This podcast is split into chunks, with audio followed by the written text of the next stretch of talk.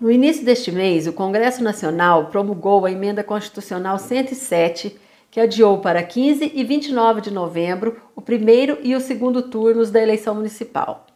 O adiamento, motivado por condições impostas pela pandemia do coronavírus, foi estendido também, é claro, para outros prazos do processo eleitoral, como a realização das convenções partidárias, que vão acontecer entre os dias 31 de agosto e 16 de setembro. Mas também essa fase de definição das candidaturas será cercada de cuidados.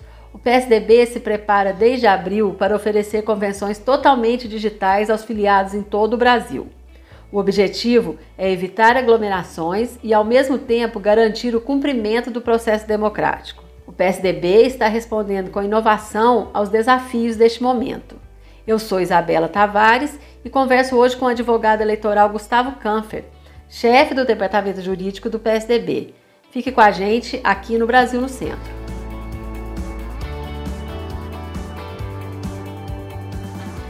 Nós entendemos que a melhor segurança para o eleitor é adiarmos por 41 dias essa eleição. Eh, as condições sanitárias precisam estar melhores para dar mais segurança ao eleitor, que é o maior protagonista de uma eleição. Nós também entendemos que o Tribunal Superior Eleitoral deve ter mais condições de estruturar melhor estas diferentes eleições. Será diferente de todas as outras. E também entendemos que para o eleitor é bom que ele possa fazer uma escolha melhor entre os candidatos a partir de um debate que possa ocorrer a partir é, deste pequeno adiamento, mas importante adiamento. Portanto, o PSDB pensando agora muito exclusivamente neste momento no eleitor, eh, vota sim a esta matéria. Nós acabamos de ouvir o deputado Samuel Moreira, que fez, pelo PSDB, a defesa da proposta que adiou a eleição municipal para novembro. A preocupação é atender o eleitor do ponto de vista da segurança sanitária, mas também com a intenção de criar condições para que seja possível eh, a sua plena participação no processo eleitoral. Eu converso agora com Gustavo Camper, do Departamento Jurídico do nosso partido, e a gente começa conversando sobre a emenda constitucional 107. Doutor Camper, a emenda foi promulgada alterando uma demanda urgente trazida pelo coronavírus. Na sua avaliação, ela veio em boa hora, ela era mesmo necessária? E mais, a Justiça Eleitoral está pronta para atender esse novo calendário e todas essas exigências sanitárias? O sistema eleitoral brasileiro, que é considerado um dos mais modernos do mundo, está preparado para esse novo desafio? Isabela. Um prazer, uma alegria poder participar desse podcast aqui. É, vamos lá. Acho que acredito que a emenda uh, constitucional é, foi uma resposta pronta uh, de uma atuação conjunta do TSE junto com o STF e o Congresso Nacional uh, mostrando a preocupação com a saúde dos brasileiros. Esse é um ano de eleição, sabemos e comentamos, falamos muito de que a, a eleição, né, é a festa da democracia, quando os eleitores vão à urna escolher é, os seus representantes, tanto no Poder Executivo quanto no Legislativo, ali é celebrada a festa da democracia, com o voto. Então, a alteração da data da eleição foi feita é, de forma a garantir, né, procurar o melhor caminho para que o eleitor possa votar com segurança, com segurança da sua saúde, a segurança uh, de poder se dirigir à urna nesse momento de pandemia, porque a verdade é que o coronavírus está aí, uh, os casos têm aumentado assustadoramente, muitas famílias perdendo pessoas, seus entes queridos e, infelizmente, ainda não temos vacina. A única medida que podemos adotar hoje é a prevenção e nos prevenir, é, tomar é, cuidados para votar. E acho que acredito, né, vejo que foi muito bem, é, bem atuado o Congresso Nacional em consonância com, com o Judiciário. O TSE, o TSE sempre foi um, um protagonista de excelência na organização das eleições. Né? A Justiça Eleitoral Brasileira é reconhecida, mundo afora, uh, pela excelência. A excelência da urna eletrônica, a excelência de organizar a eleição. O TSE sempre foi um protagonista nisso. E ele tem procurado agir né, de todas as formas para que, nesse momento da dificuldade da pandemia, dessa situação é, complicada da saúde pública, possibilitar que os eleitores possam ir votar. Então ele está se organizando, eles começam a, a, organizar uma eleição anos antes. No, no ano anterior da eleição, você já começa a se organizar. É lógico que esse ano, cada dia, vamos tendo surpresas até por conta da pandemia, é, novidades, tem sempre especulações, medicamentos, medidas, enfim, regiões que vão acelerando curva, regiões que vão diminuindo, mas a Justiça Eleitoral está preocupada e a gente vê que ela tem uma iniciativa, né? E preocupada com isso, tanto que ela uh, recentemente é, se é, decidiu, né, numa consulta sobre a possibilidade das convenções virtuais, ou seja, vemos que a Justiça Eleitoral também está atenta é, com as medidas que pode tomar, decidir, parâmetros é, que pode fixar para assegurar uma participação do processo é, eleitoral mais seguro, não só para os atores políticos, mas também para o eleitorado. Bom, você mencionou as convenções digitais que também vieram como uma resposta à pandemia. E também mencionou esses atores eleitorais, a justiça eleitoral e, sobretudo, os partidos.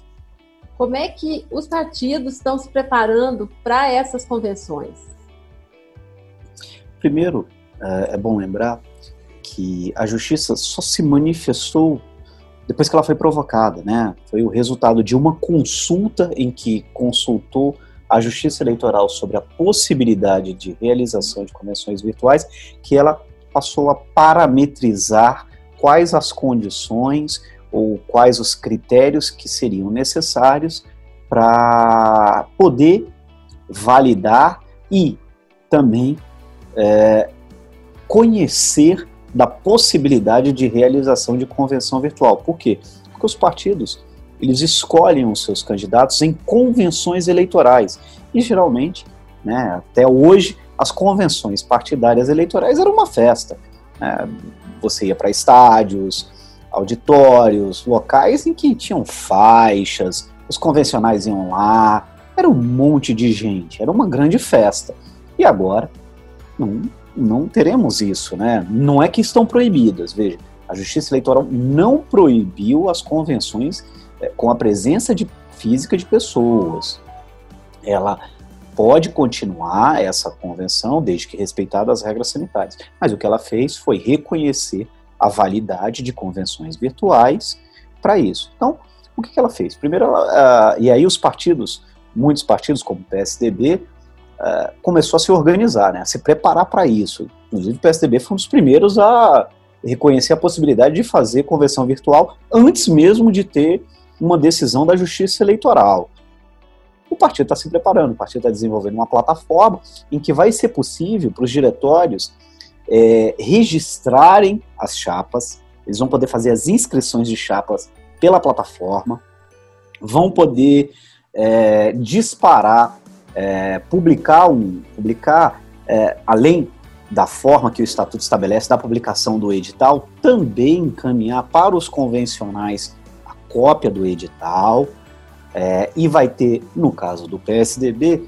que tem a votação, a votação é o voto secreto, vai ter um sistema de votação eletrônica. Cada convencional vai poder votar por meio de um aplicativo, mediante token de segurança e que vai ser criptografado isso. Criptografado para garantir a, o sigilo do voto, né? Então, o PSDB vai disponibilizar isso. Além disso, a nossa equipe de comunicação está preparando vídeos, vídeos para que todos possam é, é, é, aprender como utilizar as ferramentas no seu passo a passo, desde cadastrar os convencionais, registro, inscrição de chapa, disparo do, do edital, todos os vídeos com os tutoriais serão disponibilizados e estão sendo preparados pela área de comunicação da melhor forma para o povo, para os tucanos, para os filiados do PSDB. Bom, só para a gente lembrar aqui, então, o nosso ouvinte, a resolução interna do PSDB que regulamentou as convenções digitais é a resolução 008 de 2020, ela está disponível no nosso site. E, doutor Gustavo, quem tiver alguma dúvida, sempre pode escrever para a gente no Fale Conosco, do imprensa.psdb.org.br, jurídico.psdb.org.br, que as nossas equipes estão prontas, mesmo online, que é uma necessidade agora, para ajudar o nosso filiado.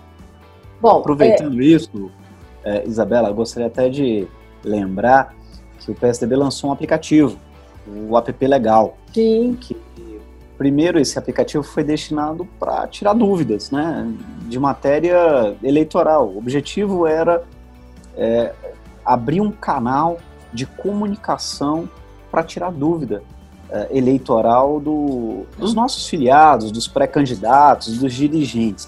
E para nossa surpresa, o canal se tornou uma grande é, forma de comunicação com o partido. Muitas pessoas, olha, eu quero participar mais da vida do partido, onde eu encontro o partido da minha cidade, eu quero participar das reuniões. Para nossa surpresa, ele começou com um objetivo que era simplesmente tirar dúvidas de natureza eleitoral e, e, e partidária, e isso acabou abrindo e se tornando um, um canal de comunicação e interação com os filiados do partido. Então, esse por meio desse aplicativo também, as pessoas poderão tirar dúvidas. Vamos ouvir agora um trecho do que tem dito o presidente nacional do partido, Bruno Araújo. Nós estamos assistindo âncoras de, de televisão fazendo, ancorando programa de casa. Né? Nós estamos assistindo julgamentos virtuais, nós estamos assistindo telemedicina. É, então, se a sociedade, na vida real, está encontrando os meios para isso, na política nós vamos encontrar também. Vamos encontrar comícios virtuais. Né? Preparar e se habituar para a gente poder falar para esse conjunto, essa gradezinha aqui, ó, cheia de, de juventude, para algo ainda, para algo muito maior. Doutor Camper, a gente sabe que o PSDB é pioneiro no uso das ferramentas digitais muito antes da, da pandemia. A nossa resolução de convenções digitais, por exemplo, é do início de maio. Foi também o primeiro partido a fazer reuniões da Comissão Executiva Nacional totalmente online. Ah, o uso da inovação, das tecnologias digitais é um caminho sem volta para os partidos? Olha, Isabela, eu acho que a inovação, a forma de você se comunicar realmente é um caminho sem volta. Eu tiro isso pela internet. Começou de uma forma, é, você mandava, você acessava portais de notícias, e-mail, vem redes sociais, vieram os aplicativos do, dos smartphones como é, o WhatsApp, o, o, o, Telegram e outros. É um caminho sem volta. É, boa parte desses é, recursos de videoconferência eles já existiam mas havia uma certa resistência pelo seu uso. É, a, o ser humano ele, ele necessita do contato presencial, é, ele necessita do encontro, de ver outro. Né? Acho que isso é, é, eu não sou psicólogo, mas nem antropólogo, mas acredito que isso faz parte da convivência humana, da natureza humana. E hoje todos tivemos que nos adaptar a isso. Então, eu acho que as convenções virtuais elas vieram para ficar. Eu acho que é uma forma, inclusive, de é, discute-se muito o barateamento das campanhas, né? Hoje a economia precisa, a economia está aí é, enfrentando dificuldades e que nós precisamos encontrar mecanismos de gastar melhor, economizar, investir melhor e acredito que as ferramentas, essas tecnologias, elas vieram para ficar. Eu acho que vai caminhar mais por aí. Né? Até porque esses recursos podem ser empregados é, no partido mesmo. Né? Quer aumentar a capilaridade do partido, eleger, que a função do partido é participar do processo eleitoral e eleger. Né? Então, acredito que isso veio para ficar e é uma nova vertente, é um novo caminho em que vai se desenhar um, um novo ciclo é, na democracia. Tá Nós conversamos com Gustavo Canfer, advogado, especialista em direito eleitoral. Ele é uma das referências nessa área no Brasil todo. Muito obrigado, doutor Canfer, pela participação aqui no Brasil no Centro. Eu que agradeço, agradeço a oportunidade de participar, agradeço a oportunidade de poder compartilhar com os nossos ouvintes o que estamos preparando é, da melhor forma para que eles possam utilizar nesse ano eleitoral.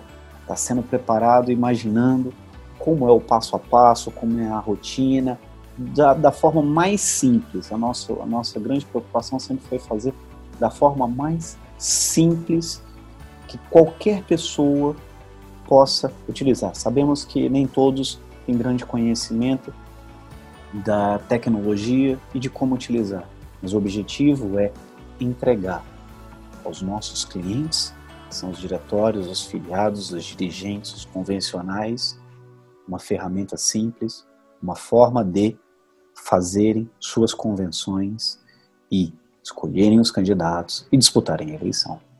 Muito obrigado. E não custa lembrar que o PSDB também recorre à inovação para oferecer formação política aos filiados e militantes. Desde o início deste ano, está em pleno funcionamento a Escola e TV do Instituto Teotônio Vilela, que é o nosso braço acadêmico, o Centro de Estudos do PSDB.